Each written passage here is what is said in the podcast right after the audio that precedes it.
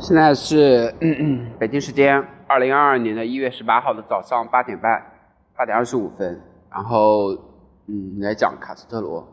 然后前面一章讲了卡斯罗，现在开始和苏联开始在沟通了，对吧？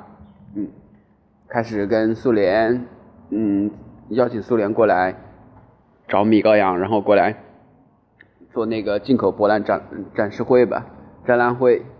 然后，嗯，想要进一步的去，就是古巴特别需要苏联去让他建一个就是大使馆建交，正式建交。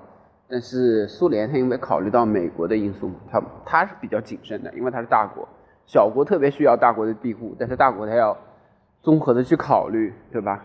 综合的去考量。然后，一九六零年的三月，一艘满载着比利时武器弹药的法国游轮。在哈瓦那爆炸了，八十一个人死亡，数百人受伤，其中就包括很多古巴码头工人以及消防员。这是一场灾难，但是卡斯多总能从灾难中找到一些机会。他觉得这是一个有力的证据，证明了古巴革命的敌人残忍无情、罪不可赦，尤其是美国。没有有力证据能够证明美国是同谋，但还有谁能通过这样千方百计试图摧毁古巴的革命呢？卡斯多发挥了自己的演讲才能，谴责了美国的暴行，是历史在重演吗？一九呃一八九八年，美国的缅因号战列舰也在哈瓦那港口发生了爆炸，美国人认为是西班牙策划的，虽然拿不出证据。卡斯多一而再再而三地指责美国阴谋破坏、蓄意谋杀，美国政府终于忍无可忍。三月的十七日，艾森豪威尔总统受命了，秘密颠覆卡斯多。计划已经准备了一年，打算让打算让一批古巴流亡者接受训练，然后全副武装的进入古巴，同时给古巴国内的反对组织以及流亡人士发起小规模的袭击提供支持。几个月过后，美国的中央情报局授权了准备与黑手党一起暗杀卡斯罗的兄弟以及切格瓦拉的计划。美国中央情报局思来想去。最后决定用最老套的、最古老的方法，就是下毒去毒杀卡斯多。美国中央情报局的间谍尝试了好几次给卡斯多食食物里下毒，但没有成功。一九六零年的春天，苏联的原油开始运往古巴，政府命令能炼油的三大公司——壳牌、埃索和标准石油公司开始去提炼苏联的原油。这些公司都不情愿，因为这些公司的炼油厂准备加工从委内瑞拉进口自己公司的石油。但同时，他们又不敢得罪政府，他们看来只能接受政府的要求。但随后，华盛顿又给他们施加压力，他们便拒绝了古巴政府。于是，双方开启了拉锯战。卡斯罗控制了炼油厂，让苏联的技术人员来运行；美国则停止了从古巴进口糖。卡斯罗又把更多的美国资产收归国有，包括银行、炼糖、炼糖厂。苏联击落了美国的 U 二侦察机后，美苏的关系急剧恶化。卡斯罗看到机会来了，便开始去游说苏联。最高呃，最后苏联的领领导人赫鲁晓夫就是苏苏松宗苏穗宗，开始放话说：美国不要觉得自己远在天边就可以高枕无忧，若有必要，苏联会用导弹援助古巴人民。这番模棱两可的话，并不是卡斯罗想要的明确的军事支援之类的言辞，但是这反而进一步的激怒了美国人。尤其是赫鲁晓夫还补充说，门罗宣言已经无效。门罗宣言的提出，门罗宣言提出，美国有权干涉欧洲国家，阻止欧洲国家去干预美国。然后赫鲁晓夫风趣的说，处理已经死了，处理已经死了的东西的最好办法就是把它就是把它埋了，免得污染空气。卡斯罗夸大了赫鲁晓夫的恐吓意义。这进一步让局势升温了。当时他正在生病，但仍然坚持在病床上去接受去接受一些电视台的采访。他说：“古巴有苏联坚定的支持，而且古巴的导呃苏联的导弹一定会保护古巴。”古巴的一些主教早已对支持卡斯罗的记者对嗯教会越来越恶毒的攻击忍无可忍了，于是他们公开谴责。卡斯罗政府向无神论的专制国家寻求保护，成千上万的天主教学生聚集到圣地亚哥的母校里面高喊“古巴不要共产主义”作为回忆。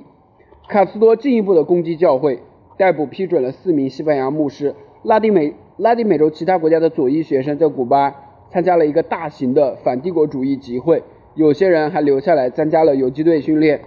美国政府谴责集权主义国家干预了拉中拉丁美洲的事务。我说美国，哎，我读到这段我就特别生气，天天拿着什么集权专制说呃说话。你美国干了什么好事吗？美国在拉丁美洲干了什么好事？你能控制？哦，别人只要稍微反抗就是集权专制，天天拿自己那一套老三样、老三样的普世价值观到处说话，宣传自己自由民主。你干的那些事嘞，只要长了眼睛的人都能看得明白。嗯，美国想要点名谴责古巴以及卡斯特罗，但拉丁美洲政府主张措施呃措辞含糊些。卡斯多罗回应说：“古巴因为切断了美国拴住了自己的链子，正在接受惩罚。”他发表了哈瓦那宣言，号召拉丁美洲其他民族一定要挣脱束缚自己的铁链。一九六零年的九月，全世界的政府首脑都飞往纽约参加联合国大会。卡斯罗的母亲丽娜也在汉瓦那夫嗯机场为他去送行。他担心美国人会暗杀他，而他却为母亲的大惊小怪恼怒不已。说他经历过各种比这危险多的场面，结果都平安无事。当飞机起飞后，他开始为可能的危险而忧心忡忡。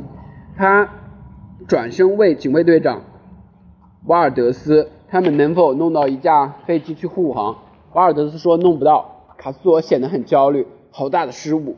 如果我负责美国中央情报局，我会在海上击落飞机，然后报告说飞机失事了。”瓦尔德斯以及其他的随行人员都不说话。显得很紧张。后来，一架美国喷气式战机闯入了视线，越飞越近，所有人都紧张起来。但是卡斯罗却放松了。他们快要接近了美国大陆，他相信美国人不会在自己的领土去击落自己的飞机。赫鲁晓夫到达纽约之后，随即提出拜访卡斯罗。卡斯罗要要先拜访赫鲁晓夫，以表示对长辈领导人的尊敬，对苏联超级大国地位的尊重。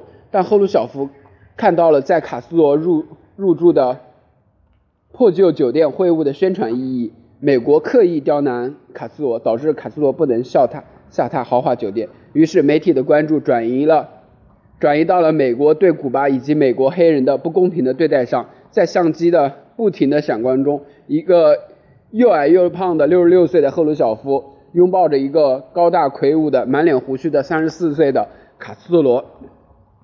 第二天，赫鲁晓夫又赢得了一次。媒体的许多的闪光灯，他穿过会议室，大老远地走到卡斯多跟前，跟他热情的问候。后来两个人都站站起来，带头为对方的讲话鼓掌。虽然卡斯多的发言长达四个半小时，他打破了联合国大会的记录，也让大多数的代表失去了耐心。但是这个记录，卡斯多的记录后来又被卡扎菲给打破了。卡斯托返回古巴之后，仍然为纽约受到的待遇而愤愤不平。他回来时只只能借苏联的飞机，之前搭乘的飞机被美国扣留了，因为古巴航空公司欠美国公司的钱。他觉得美国是一个冷血而且敌对的国家，而纽约是一个迫害人的人城市，黑人、古巴人都受到了不公正的待遇，这些都是司空见惯的。报纸为大财团的利益服务，经常欺骗读者。在一个物质利益驱动的国家，别的方面又能怎样呢？卡斯罗相信美国一定会支持某些势某些势力去颠颠覆自己的革命，或许他们很快就要行动了。于是，在他和赫鲁晓夫接触之后，古巴官员开始秘密的和苏联斯诺伐克去协商购买武器或者嗯装备。斯诺伐克应该还可以。斯诺伐克、捷克斯诺伐克原来是一个联合体的国家，他们的工业一度达到了嗯全球第七的水平，应该是能生产一些。很先进的武器的，新的防御机构，革命保员，嗯，就是革命保护委员会 （CDR）。每一个村子、每一个街道、城市的每一个街区，都要选出一些可靠的居民组成委员会，密切的注意其他人。当有人不忠的迹象或是从事不寻常的活动时，立即向当局汇报。最终，百分之八十的人口都被纳入了革命保护委员会，比斯大林建建立的监视系统还广泛。这里面啊，我是觉得作者描写的有些偏颇。革命都已经到了这种地步了，美国美国已经在虎视眈眈了。你他把全民的这种动员去反抗帝国主义的行为，他说成了是监视，我没有办法忍受，我真的没有办法接受。我如果不把全民给动员起来，那那么我就我就问一个简单的事情啊，我现在就有一个简单的理论，哎，既然卡斯罗是这么反动，然后这么专制，你你描写的卡斯罗是这样反动、这样专制，然后一天到晚去监控着人民，然后对自己朋友又又不好，然后又打压政党，然后又不给，甚至感觉呃报纸都没有以前更加的畅明了，那为什么卡斯罗的政权能存在差差不多是九十年了？而你之前那些政府呢？那些你美国支持那些政府，巴基斯坦政府之前那些政府呢？为什么一会儿就被别人推翻了呢？人民的眼睛是雪亮的吧？你推翻得有人民基础吧？如果人民觉得自己过现在过得还没有巴基斯坦政府好，那为什么没有人起来造反呢？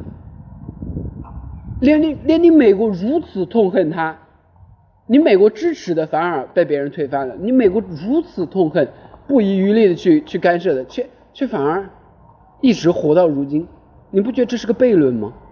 你推上的民主呢？那大大家的眼睛都是雪亮的呀。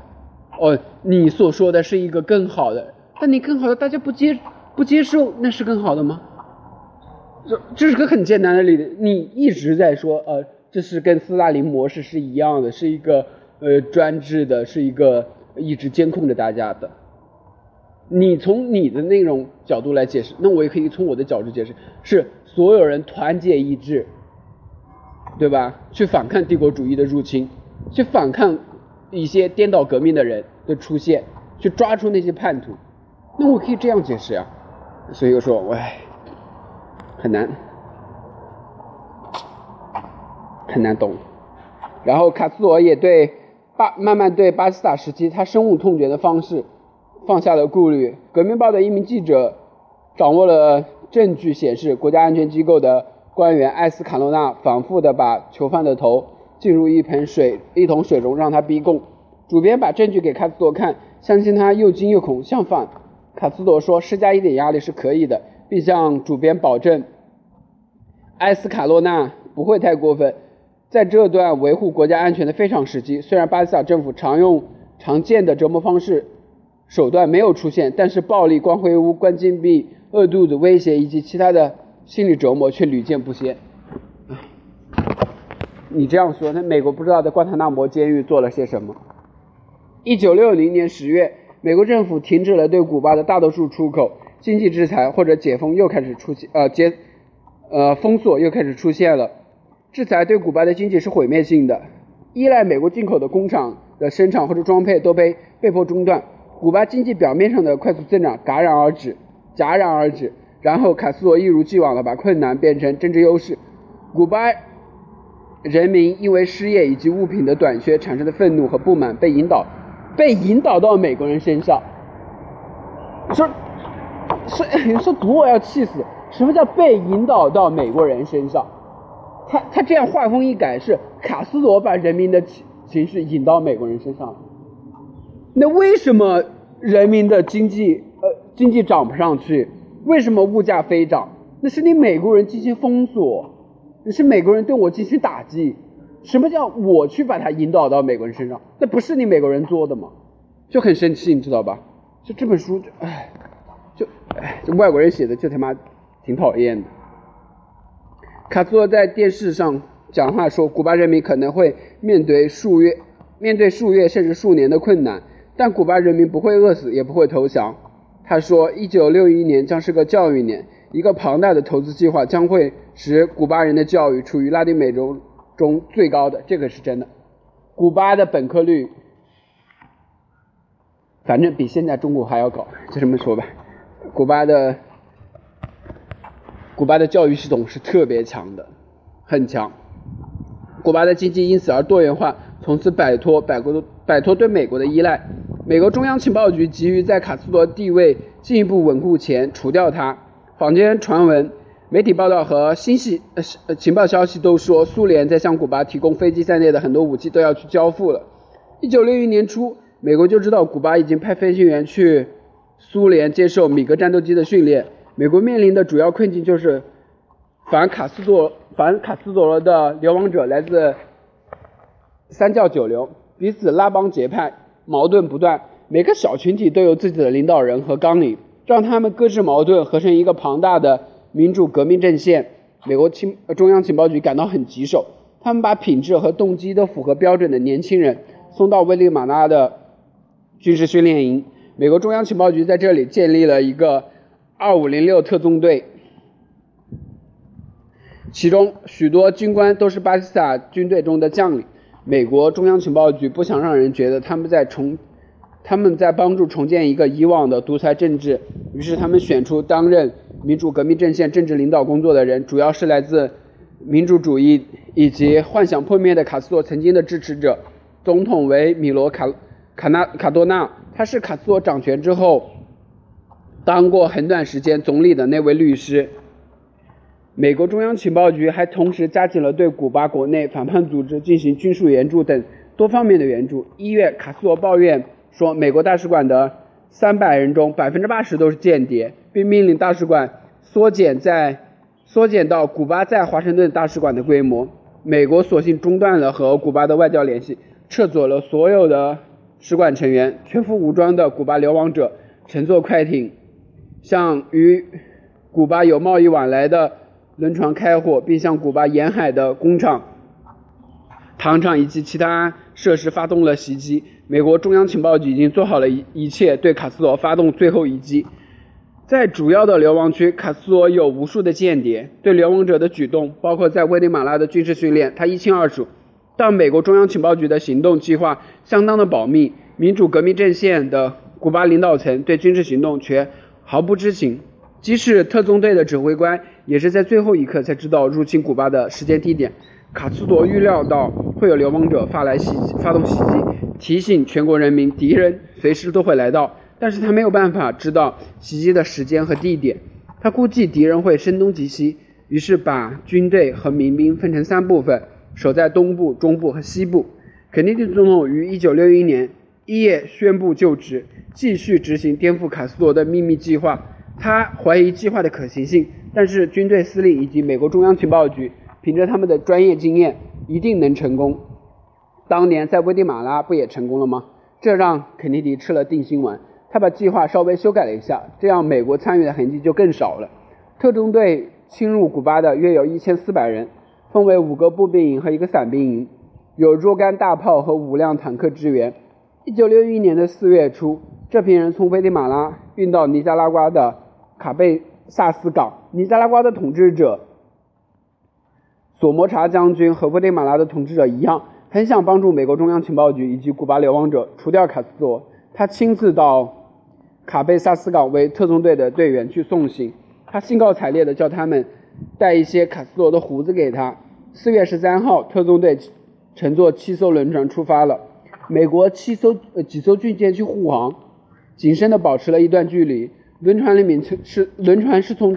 几个国家借来的，有几艘是美国中央情报局从，嗯，美国水果公司借来的。一艘轮船的领头，一艘轮船去领头，负责转移别人的注意力，还有一小部分的兵力乘坐另一艘船从佛罗里达出发。他们要在古巴的最东部登陆，以迷惑卡斯特罗。四月十四号，卡斯特罗在哈瓦那的军事指挥所得到报告说，一艘可疑船只出现在关塔那摩海岸不远。卡斯多早已流亡到，呃，早已预料到流亡者可能会很快在奥伦特登陆。他命令奥伦特的十二个民兵营到海滩就位。他整夜的守在指挥所，等待袭击的消息。流亡者放弃了在此登岸，因此有能登陆的地方都有民兵严格的防守。星期六的深夜，也就是主舰队预计到达古巴水域的前两天，八架 B 二十六轰炸机，涂装成古巴空军的徽章，从尼加拉瓜起飞，飞越一千两百公里，进入古巴。黎明时分，六架轰炸机轰炸了古巴的三个军用机场。他们的任务就是摧毁古巴孱弱的空中空军力量，以便登陆的军队能够掌握制空权。轰炸机轰炸了跑道和数架飞机之后，就飞回尼加拉瓜。三个基地有七个人死亡，五十二人受伤。受伤。然而，空袭不足以致命。被炸掉的飞机有些是假目标，有些是淘汰的飞机。空军的飞机早就被藏起来了，有一些有些已经起飞，躲过了一劫。四架在役的海怒全全无大碍。在迈阿密，美国宣称卡斯罗自己的空军轰炸了古巴军用机场。为了自圆其说，一架 B-2 从直接从尼加拉瓜飞回佛罗里达，机身早已被动了手脚，机翼上被弄了一些弹孔，看上去是一架经历了殊死搏斗后逃走的古巴战斗机。飞行员说，他轰炸了自己的基地之后，就飞往迈阿密以支持以支持流亡者。另一架飞机因此因引擎故障也飞到飞到了佛罗里达。卡斯多很快证实了自己的飞飞行员一名也没有少。明白了，所谓的便捷的故事完全是捏造的。起起初，他以为空袭是登陆袭击的开始。他命令军队的最高展开最高程度的警戒，同时命令警察逮捕任何与反革命者有联系的或者同情反革命者的人。半天过去了，卡斯多依然没有接收到登陆的报告。于是他认为空袭只是一个过渡，目的是削弱他的力量，消磨军队的意志。他把注意力转移到了心理战场。他在电视上嘲讽美国人捏造古巴飞行员叛国，用照片以及其他证据证明空袭的飞机是涂装成古巴飞机的美国飞机。他唤起了美国对日本偷袭珍珠港事件的愤恨和不平。美国人讥笑政府的袭击行为比日本偷袭珍珠港还奸诈两倍，还要懦弱一千倍。第二天，在遇袭阵亡的军人的葬礼上，卡斯多又一次恢复。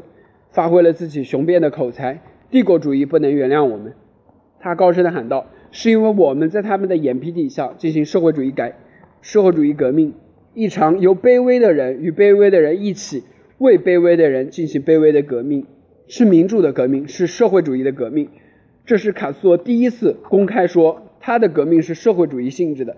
遮遮掩掩了这么多年后，卡斯罗找到了机会，承认他要领导领导古巴。走社会主义道路，他本想在劳动节那一天宣布，但是能够立即对空袭表示蔑视，这样的诱惑对他来说很难抵挡。这个时候宣布，使得走社会主义的道路看起来是对美国的报复，人群欢声雷动，仿佛这个消息真的给美国入侵者一个响亮的耳光。于是，在民族热情的浪潮当中，社会主义就这样潜移默化地进入了。古巴的官方声明当中，没有人发现二五零六特种队的舰队抵到了抵达了古巴中部的南海岸，在夜色的掩护下，登陆艇开始运送军队去猪湾上岸。登陆的过程不断的被拖延，也发生了一些轻微的事故。浅水区的珊瑚礁让在夜里面登陆的士兵看得变变得更加的困难。不过他们几乎没有遇到任何的抵挡。一辆吉普车的吉普车上的几位民兵看到了。他们并向他们开火，但很快就会被登陆部队的强大的火力去压制住。登陆地点与肯尼迪总统商议之后是千挑万选之后确定的。这里人烟稀少，一片巨大的沼泽从海岸线分割出狭窄的陆地。肯尼迪想让该行动看起来更像是潜入而不是正面进攻。美国希望这里的地形能让特种队在激战前有足够的时间建立一个探头堡。因为情报机构早已了解了这里的防御比其他的登陆点更薄弱，一个民兵小哨站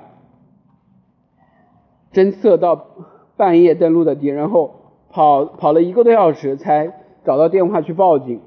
卡斯罗晚当晚就和莉莉亚桑切斯，呃，就和莉莉亚桑切斯接到了这个电话，听到了敌人登陆的消息。后来他又接到报告说，伞兵降落降落到。内陆数公里的地方，很明显，很明显是要占据通向沼泽的三个主干道，这让卡斯多始料未及。他的最强兵力都部署在东部、西部，以保护嗯居民中心。这一次真的是要进，这一次是真的进攻还是声东击西呢？卡斯多再也没有收到其他地方登陆的报告，于是他给哈瓦那南部的民兵军官学校的指挥官何塞雷蒙·费尔南德斯上尉打电话。授权他负责指挥帕萨大帕萨塔半岛的附近的所有的民兵队伍。卡斯罗说他会用坦克和大炮来增援，但费尔南德斯必须立刻向入侵者展开火力压制，不给敌人组建加固探头堡的机会。卡斯罗担心的是入侵者会宣布成立美国所承认的临时政府。这样的话，新政府就会寻求国外的帮助，帮助美国就有理由去出兵了。卡斯托接着开始调度残余的空中力量，空军一共就是那可怜巴巴的八架战斗机在役，但天亮前什么也做不了。在天亮之前，全部的或者大部分的流亡军已经开始登陆了。卡斯托认为击沉或者困住轮船很重要，他们不仅会运送物资人员，而且还会在战斗打响之后继续发挥支援的作用。凌晨的四点半，哈瓦那附近的空军基地的资深飞行员已经坐进了他们的海怒的驾驶舱。这时候，他接到通知，卡斯罗有话要对他讲。卡斯托分析了局势后说：“小伙子，你得帮帮我，把那些轮船全部炸了。”黎明时分，基地共还能投入使用的三架三架飞机很快就起飞了。他们发现了珠湾有两个有两艘轮船，离海岸远一些的还有几艘。他们第一次射击目标没有击中，第二次击毁了海湾内海湾里面的两艘轮船，一个大型轮船休斯顿号上面已经有一个营的士兵和装备在夜里面登岸了。这个时候，船在离在离预定登陆点数公里的地方被击沉后就搁浅了。船上面还有一个营的士兵和装备，一部分人被淹死了，许多人都失去了装备。海湾中的另一艘载着美国顾问，他们是美国中央情报局的指挥所，被火箭弹击中之后，船就开始进水。为了避免进一步的受损，船驶离了海湾，向南部去了。古巴的飞机返回基地补给，九点三十分发动了第二轮袭击。这次的目标是还没有靠岸的那些轮船。一艘大型的轮船被击中，它载的人员全部下了船，但正要卸载供给品的时候，它的爆炸形成了一个巨大的火球，然后沉没了。大量的食物、弹药、医疗工艺品以及航空燃料全部没有了。其余的船只见势不妙，纷纷的卸下货物，赶紧驶入公海，向上岸的军队承诺天后之天黑之后再会返回。这支流亡军大约有十五架 B 二十六轰炸机支援，他们从美国中部飞了三个小时才飞到古巴。根据计划，他们要利用吉隆坡村吉隆村附近的一个飞机的跑道，在吉隆村对岸的流亡军迅快迅速的占领了。村子的跑道，但因为他们的航空燃料以及其他的供给品被击沉了，这条跑道已经没有使用的价值。因此，美国的轰炸机在探头活动四十分钟后，就得赶紧飞回美国的中部加油。这些飞机的后方的机枪都被拆除了，以便携带更多的燃料，这让飞机的防御能力大大降低。美国的三卡斯罗的三架 T 三十三教练机击落了四架 B 二十六。美国情报局原以为 T 三十三教练机不会用于作战，但是古巴军方在机身里面找到了空间，装了一挺机枪。虽然临时凑用，但对于笨重的 B 二十六来说，效果还是很好的。上午八点不到，费尔南德斯上尉就在沼泽旁的澳大利亚糖厂集结了两个营的游击队。卡斯托不断地给费尔南德斯打电话，着急地询问情况，并要求抓紧进攻。之前为了开发帕。萨帕塔地区，卡斯托修了一条通往沼泽的连接糖厂的和长滩的路。这个路子经过帕尔皮特村子。卡斯托叫费尔南德斯一定要夺回帕尔皮特。他认为特种队部分的伞兵攻占了这个村子，而事实上，这些伞兵落在了数公里之外的沼泽里面，他们没能进攻村子。听说五百名游击队员毫无抵抗地占领了帕尔帕尔皮特村子，卡斯托命令他们沿着路继续前往长滩。他们很快就遭遇到了特种队在城滩登陆的另一个营的军队，他们已经占据了有利的地位，明明发起了立功的立刻的进攻。然而路两旁就是沼泽，他们只能在这条窄路上发起冲锋，明明的攻击被击退了，伤亡惨重。这对于卡斯特罗来说似乎是出出师不利，但是游击队自杀式的进攻也让入侵者感到头痛。特种队的一名成员后来回忆说。游击队的勇敢让他们感到惊恐。他们之前被告知，游击队是很不专业的，而且是被被迫征召的。面面临这些装备和训练都有素的军队是不会抵抗的。但事实上，即使他们的战友被特种队的机枪打倒，他们是他们还是往前冲。特种队想要取胜并不容易。卡斯尔决定直接上场指挥。他认为乘坐直升机太危险了，于是以急速驾车飞奔。三个小时后，他赶到了。澳大利亚糖厂把指挥所设在经理办公室，开始指挥。这期间，从新福克斯出发的军队以及民兵沿着海岸赶过来了，与吉隆滩登陆的几个营展开了交战。榴弹炮、迫击炮运来之后，便开始对特种队的前沿展开轰炸。刚交付古巴的苏联坦克也从汉瓦那运了过来，坦克一路上都开始学习使用装备。斯大林坦克的出现，极大的鼓舞了民兵的士气。然而，特种队的坦克也不是打酱油的。他们向卡斯罗军队前进的必经之路展开了密集的炮火，双方都很顽强。坚持了两天之后，卡斯罗不知道滩头还有多少入侵者，因此不敢全力以赴。不过这两天，卡斯罗的兵力和装备都在不断的增强。相反，特种队因为轮船的支援被切断了，弹药和食物都开始匮乏。特种队以以为登陆之后古巴会引起国内暴动，但是两天过后依然没有任何的迹象。他们的 B 二十六轰炸机对卡斯罗的阵地不断的轰炸。但是收效甚微，飞行员没有战斗机保护，而且长途跋涉让他们，嗯，精疲力尽。四天，两名，呃，四第二天，四名美国志愿者替换了他们。美国的中央情报局向特种队暗示说，美国很快会插手，试图保持他们的士气。当一刀美国，一对美国配刀喷气式飞机低空掠过的时候，特种队感到很振奋。但是这些飞机仅仅是为了拍。拍一些照片，并没有袭击卡斯罗的阵地。一些航母也驶进了海岸，一艘航母也驶进了海岸。但当嗯海军指挥官恳求肯尼迪总统使用舰载直升机摧毁卡斯罗的坦克时，并为卡斯并为特种队的轮船提供空中掩护的时候，肯尼迪拒绝了要求。失败看起来在所难免。特工特特种队的指挥官佩佩圣。